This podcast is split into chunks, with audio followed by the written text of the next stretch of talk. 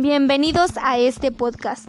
El día de hoy tenemos a una invitada especial, su nombre es Lisette Esteban Martínez. Háblanos sobre aquel importante acontecimiento de 1968.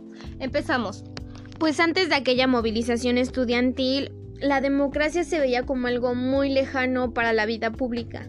Pues nuestro México no contaba como con las condiciones para que pudieran suponer que iba a haber algún cambio pacífico. Cuéntanos qué era lo que exigían los estudiantes o a qué se debió dicho movimiento. Pues pedían justicia ya que por mucho tiempo habían sido constantemente lastimados por las fuerzas políticas, por lo que decidieron hacer huelgas y marchas en las calles. Dinos ahora cuál era la petición. Pues exigían un diálogo público para discutir su pliego, que era eliminar el delito de la disolución social, ya que ese delito en ese entonces era usado discretamente para encarcelar a los disidentes.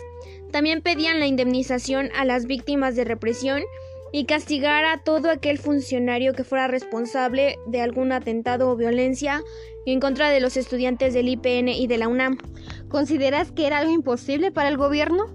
Pues en realidad no, las demandas y las manifestaciones de cada estudiante no era algo irracional, pero el simple hecho de que exigieran justicia para el gobierno era, era inaceptable, pues no le convenía al gobierno mexicano estar como en el ojo del huracán, ya que se acercaban las Olimpiadas de América Latina.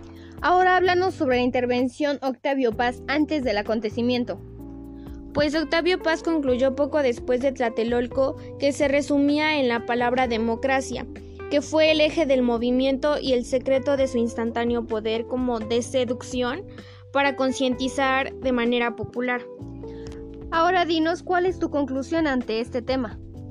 Pues yo creo que la lucha no era como por cargos o por inmadurez o conjuras extranjeras, sino que fue por algo democrático. Bueno, finalizamos. Realmente fue difícil, pero valió la pena. Gracias por compartir tu tiempo con nosotros. Gracias.